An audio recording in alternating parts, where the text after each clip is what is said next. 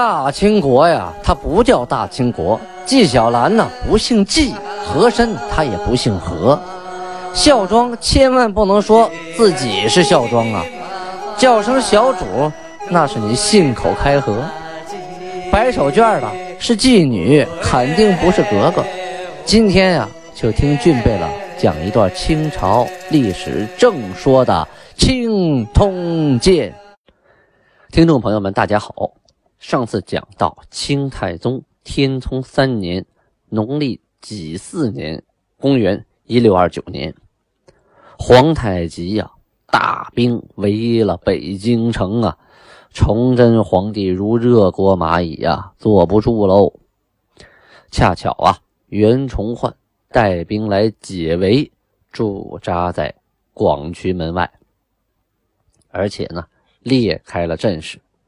整个北京城的东边，嘿，有了袁崇焕的驻扎，这金国的部队呀，还真不敢轻易的靠前啊，上去了，可能死伤太大呀，啊，伤不起啊。怎么办呢？皇太极开始挠头了。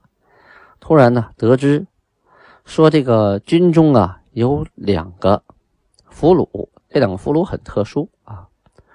这两个俘虏是干什么呢？啊，是宦官，也就是说是崇祯皇帝身边的太监啊。皇太极一想，哎，计上心头啊。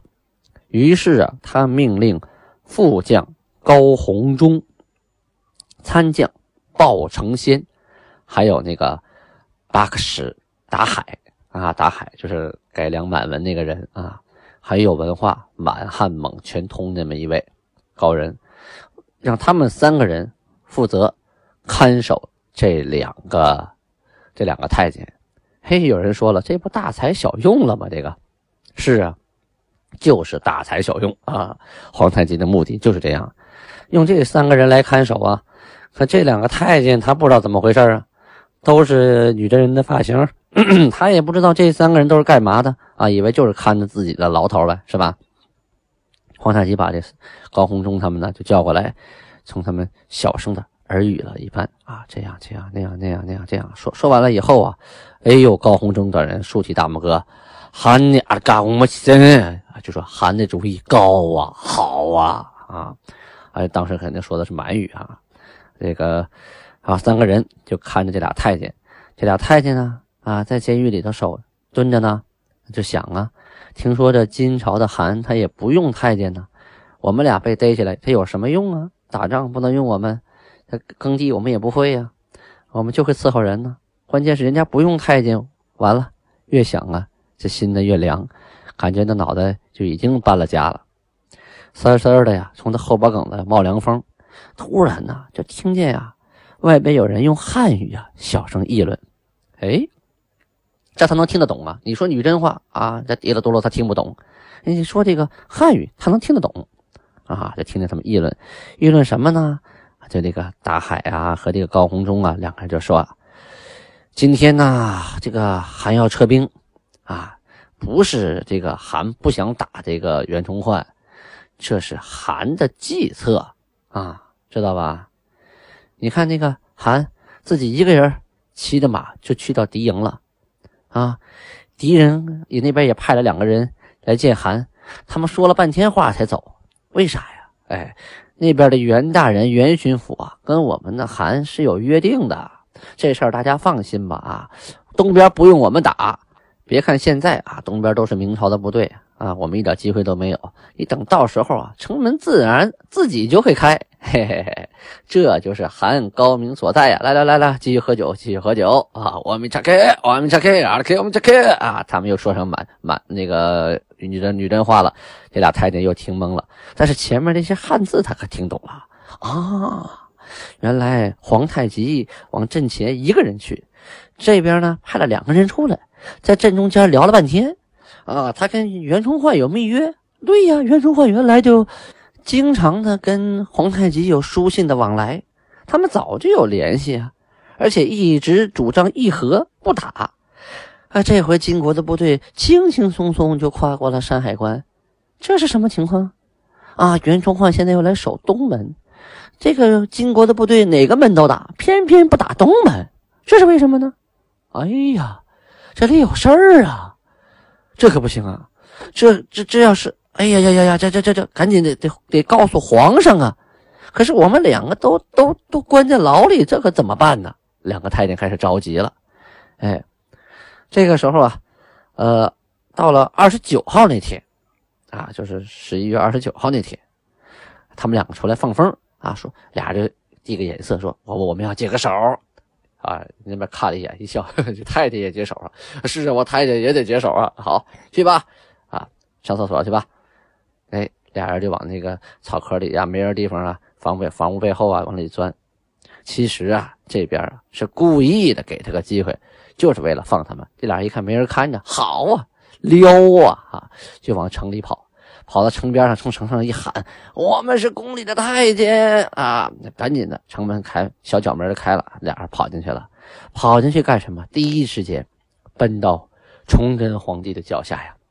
二人跪到地上，哎呀，抱头痛哭啊，说我遭的这个罪呀，说奴才怎么怎么着了，然后就把在监狱里听到的这件事一五一十的告诉了崇祯皇帝。崇祯皇帝是深信不疑呀。什么意思？他哪知道这是皇太极的离间计呀？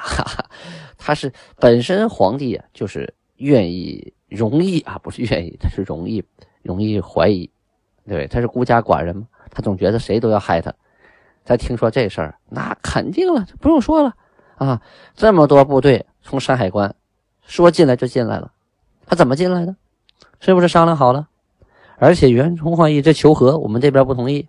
啊，这回好，打到家门口来求和，城下之盟，这还有个好吗？就算北京城拿不下，就这个盟签完了，也是奇耻大辱啊。再有，他守东门，哎，这个他守东边，这个西边、南边、北边都有金军打，他偏偏金军不打东边，是什么什什么情况呢？他哪知道金军打不过袁崇焕呢？啊，他开始怀疑了啊！崇祯帝马上就下了一诏，在十二月初一那天，就是公历的。一六三零年一月十三日，啊，他就开始下诏说：“袁崇焕、祖大寿啊，到我这来进宫面圣。”这袁崇焕呢，刚刚啊给皇帝磕完头，刚说完“万岁万岁万万岁”呀，就看那边大手一挥，锦衣卫哗啦就冲上来了，瞬间就把袁崇焕给下了大狱啊。祖大寿吓得呀，都快尿裤子了。哎呀，这不知道咋回事啊！这个，这个后边外边城外的部队一听说，哎呦，都傻了。这怎么回事？我们的袁大将军带着我们来解救京城之围，怎么他还下了大狱了呢？这是什么道理呀？这些士兵啊，在城外啊，连哭带嚎啊，跪地下求饶啊，祈求皇帝也开恩呐。哎，没人搭理他们，那可不是嘛。你这反叛之罪，那拿你当奸细、当金国同盟者来处理，那还有好？袁崇焕凶多吉少啊！这里啊，军备了唠叨两句啊，说这个呃，你像一般啊讲清史都会说，皇太极利用离间离间计啊，在攻打这个宁远城的时候斗不过宁远，怎么办呢？利用离间计啊，就把这个呃呃袁崇焕下了大狱，给弄死了。这个这么说啊，太简单。包括纪连豪老师也是这么一嘴带过，这个历史事件呢，就会被大家误会啊，太简单。其实他不是攻打宁远的时候，他是围了京城的时候啊。具体故事是利用两个太监啊，再利用手下大臣，呃，施的这个离间计啊，果然成功，没费一兵一卒，袁崇焕就完蛋了，太冤了，冤也没办法，现在你赶上这个多疑的皇上了呢，是吧？也不问个青红皂白啊，就给你关进大狱了啊！再有啊，我们很多人都认为啊，说打仗嘛，就是冲啊，和互相杀、互相砍。那过去人怎么没有脑子呀？不会想战术，想战略？其实过去人很聪明，那个很早就有三十六计了，是吧？呃，而且呢，清朝已经是最最近的一个啊封建朝代，所以他很多东西都发展到巅峰了。那军事谋略，那都有的是现成的。天天有人研究，有人用，不像电视剧里头演的那样，一说打仗冲，然后两边一砍，然后死一地人，根本就不是那么回事啊！那种情况极其少有。真正的战斗它不是那个样子的，真正战斗是非常讲阵法的。什么是阵呢？这举个小例子来说，啊，就说明军的一个长矛阵，那就是有人持的十米来长的这个大竹竿子，尖上尖前边呢，呃，杆子前边是那个长矛，然后旁边呢，竹竿旁边那个叉啊不修掉，绑上小刀片子，特别快，一扎呀，到处是刀口啊，那个马一过来就划的浑身是口子。马呀，那种动物啊，落个苍蝇身上都抖一下，它痒痒。这背着小刀片子一划还有好，就算你披了重甲啊，你总有露出来的地方吧？还有马蹄子呀、脸呐，你哪儿露出来？包括鼻子、嘴呀，你露出来肚子肚子底下呀，被扎一下就够呛。还有那人也是啊，那甲也不能说一点缝都不露啊。哎，这长矛就起这个作用啊，阻阻止齐军向前。一旦你齐军拨开长矛啊，受了几下伤，冲到阵前，前面是盾牌阵，啊，就第一波是盾牌，左手持盾牌排成几个人排成一横墙，然后呢，右手持快刀，一旦人过来了，盾牌缝里伸出一把快刀来，唰就是一下子，能拉能拉一下拉一下，能砍一下砍一下，能扎一下扎一下。如果你冲这么那个快刀手后边是弓箭手，啊，弓箭手，弓箭手干什么？就是射箭的啊。然后弓箭手后边呢，又有一个盾牌手拿了刀保护这弓箭手，再往后边又按此类推，重新复制，整个形成一个方块阵啊，长矛向外，中间盾牌，盾牌快刀，快刀后边弓箭，弓箭后边又是快刀手保护阵心。你这个死一个还要往前补的，死一个往前补的，就这个形成一个一百来人的方阵，一你几千骑兵拿他没有脾气，你要没有火炮的话，几千骑兵拿他一点脾气都没有，箭射不进去啊，你你人也冲不进去。就这招，当时对付倭寇那个大长刀，几米长那个大大砍刀非常有效！曾经这个这个，呃，东海那边、浙江那边那个对付倭寇的时候，戚家军就用的这种长矛阵，而且这不需要什么本事啊，只要农民培训个三五天就能上场打仗了。这就是简单举个例子，包括金兵进攻啊，也有战车啊，也有火炮，战车后边呢会有弓箭。弓箭后边会有火铳，他这一个掩护一个，一个掩护一个，啊，他都有道理的。向前投首先攻城的这些骑兵啊，还有步兵啊，啊，骑兵在前面冲开一个距离，要向城上射箭，掩护步兵。那步兵都拿着云梯呀，啊，盾牌呀，还有还有快刀啊。一旦梯子架上去了，举着盾牌，拿着快刀，而且身上穿两层，甚甚至是三层的甲胄，里边有那个锁的甲，外边有这个。呃，金铁锁甲外边有这个正常的甲片的这种甲啊，还有棉甲，甚至外边棉甲外边再套护心镜啊，什么什么的头盔啊，就是为了防止这个箭对自己的呃损伤。对方砍我一下没事，我打过去那就不一样了。所以一般负责攻城的都穿的特别厚的甲，而且体力得相当的好，否则没能跑到城下就累得伸舌头了，那还打个什么仗啊？所以过去打仗的人呢，一点儿不比现在人傻，什么主意都能想得到，也怕死。啊，也不是白送命去了，啊，但是呢，这电视剧为什么那么拍呀？还好拍，省事儿，最关键好看。人一往上一冲，乌泱乌泱的把把这画镜头填满了，然后呢，一冲镜头一切，剩下的两个那个小镜头，用几个武术指导啊，会打架的、会武术的，乒乓乒乓一比划，翻地下撂倒几个，飞几个，然后再拉大拳晃两下，最后死尸遍地，完事儿了。这样是标准的影视拍法。但是跟真实的战场呢相距甚远，因为俊贝勒呀本身就是玩影视的啊，就是演员嘛，就是熟悉这个东西。你要是让让影视那么拍，像真正战斗那么拍，他拍不起呀，赔不起。为什么国外的大片好看？他把战争拍得很真实，细节拍得很准确。这个国内他真的拍不起。那一个战斗不知道不知道要拍多少钱，还准备道具啊东西啊。比如说刨城墙那事儿，哪个城墙让你刨啊？刨到一半塌了，把人砸死怎么办呢？他不好拍。所以这影视剧里头根本就没有展示这个如何刨城墙，就说你这边刨城墙，我们那边还堵城墙，城墙宽九米到十米到十一米那么宽，你这边刨了三米，我在后边那位置上再给你堵上三米，给你延长三米哈，堆土堆，你刨了你也进不来，特别有意思。你在上面看左右都在忙活，但实际这样的镜头呢是当时真实的，可是在现在你是看不到的，影视剧里是展现不了的，玩不起。所以啊，大家不要把影视啊。当成这个，当成历史啊！好，准备了就得不到这儿啊。书归正传，说这个袁崇焕呢，被崇祯皇帝下了大狱啊。这个祖大寿是他带来的呀，虽然没被下大狱，他心里也肝颤呢。一想，别多待了啊，这来救驾嘛，没功，反倒有过了。这事儿谁甩得清楚啊？跳进黄河洗不清啊，还是离皇上远点吧啊。于是，在十二月初四这天，啊，偷偷的带着城东边这个自己的兵马大败，啊，就是向山海关逃跑。我不在这待着了。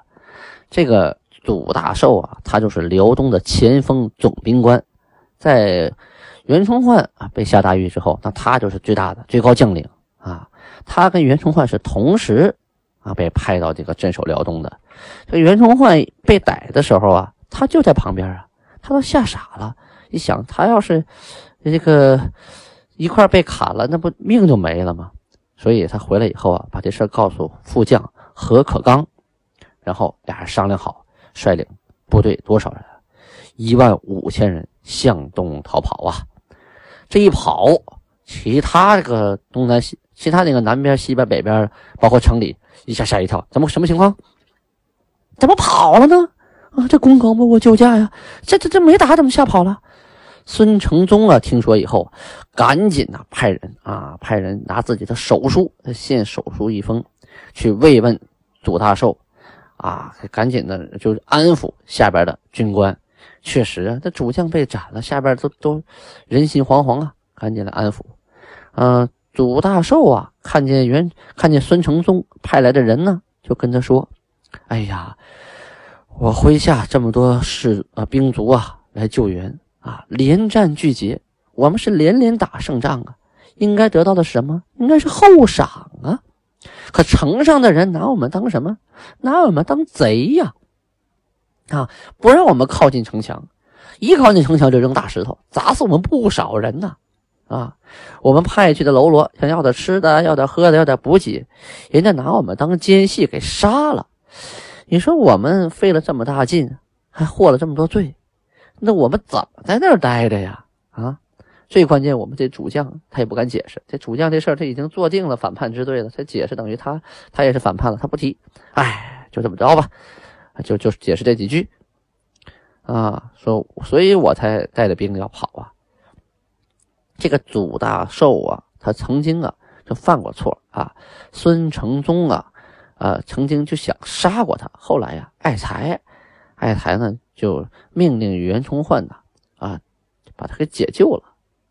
所以这祖大寿对袁崇焕是感恩戴德呀，如同我的再造父母、再生爹娘啊，是吧？啊，所以他就觉得这个我的，哎呀，我的恩人都这么惨，我真的没有心思在这干下去了啊。呃，崇祯皇帝呀，也赶紧。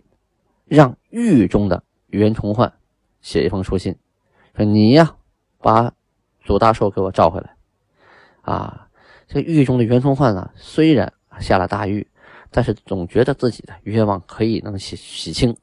现在皇帝怀疑我，早晚我这是冤狱嘛？啊，我会有重返天日那，就是呃冤情昭雪那一天，所以赶紧的手书一封，就写给祖大寿，命他赶紧回来啊，继续呃。遵守命令，守京城。孙承宗啊，也继续又下了一一扎密札啊，让祖大寿赶紧上章，就是说上表啊，跟皇上说啊，就陈述这些缘由，说我为什么跑，什么什么原因，什么什么原因，什么什么原因啊？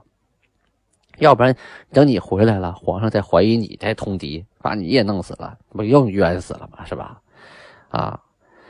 然后那个主大寿一想，啊，袁崇焕也让我回去，啊，这个孙承宗也请我回去，这是皇帝的意思啊，这我毕竟还是明朝的臣呢，这个跑也不是事儿啊，赶紧就写了一篇奏章，就说臣呐，为什么为什么为什么跑啊？是一二三四五这么些原因呐。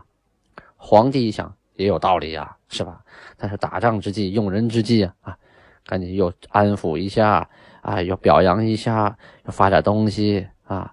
祖大寿这个人的妻子姓左，为什么提到这个左氏呢？啊，这左氏是个深明大义之人，他一直跟在祖大寿的身旁啊，打仗伺候他啊。她一看这丈夫啊，在关键的时候啊，放弃了这个守国家的都城，要逃跑啊，她就指责自己的丈夫说：“你不明大义呀！啊，君叫臣死，臣不得不死，此为尽忠啊！你贪生怕死，置国家的安危不顾，置皇城的安危不顾，置皇上的安危不顾，那你你是给谁当的这个官啊？是吧？没有国家，那哪有你呀？”说了一堆大道理，这祖大寿啊，当了个脑袋，哎呀，也有点怕媳妇啊。当然，媳妇说的有道理啊。于是啊，决定挥师啊守城，就返回了京城。但是呢，他也留了个心眼儿，我回回回，我我慢点回啊，向京城靠拢了一段时间，原地待命啊。他没有跑回到那个。呃，哪儿呢？跑到这个就是原来驻扎那个东广渠门下，他没在那儿啊，他就在他跑的路上，他原地待命啊，为的是啊保持一段距离，太近了也危险，因为离皇上太近和离金兵太近都危险。哦，这样可以随时出击啊，和你皇上要保持一段距离。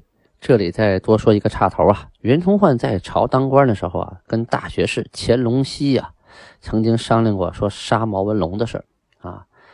呃，后来呢，袁崇焕呢，又跟这个呃金国议和，这些事儿啊，这个乾隆熙啊，都都拦着过他，说你这个杀毛文龙不对啊，你跟金国议和这也不靠谱，你怎么能这么做呢？可是袁崇焕呢，一意孤行，这一下子就得罪了啊这个乾隆熙，啊不免这个乾隆熙呀，对他也是有一些怀疑，所以这回呢。他这个逆案，皇帝把他关起来也得审呢，也不能不分青红皂白就杀了。恰恰主持这个逆案的定案的人就是乾隆熙，坏了。这个乾隆熙呀，跟魏忠贤的啊阉党的余孽王永光、高杰贝这帮人关系平常是不错，再加上他又了解这个袁崇焕一意孤行，又对他有所怀疑，这回下了袁崇焕的大狱哟。正巧为逆党报仇啊！欲知袁崇焕结果如何，咱们听下回分解。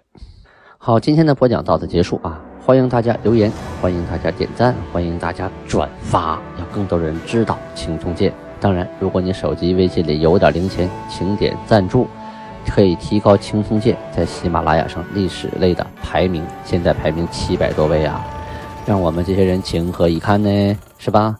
呃，排名提前呢，靠两种方式，一就是提高完播率，就是您每次听啊，听完不要听一半，也不要跳，不要快进，听完就是完播率，完播率的上升啊，可以提高排名。第二种方式就是赞助啊，您赞助一块钱，我得四毛九啊，中间渠道收一分，然后那个五毛呢，就由那个喜马拉雅收了，他挣了钱，自然就把你排名靠前了。哈，好，谢谢大家，安布拉巴尼哈。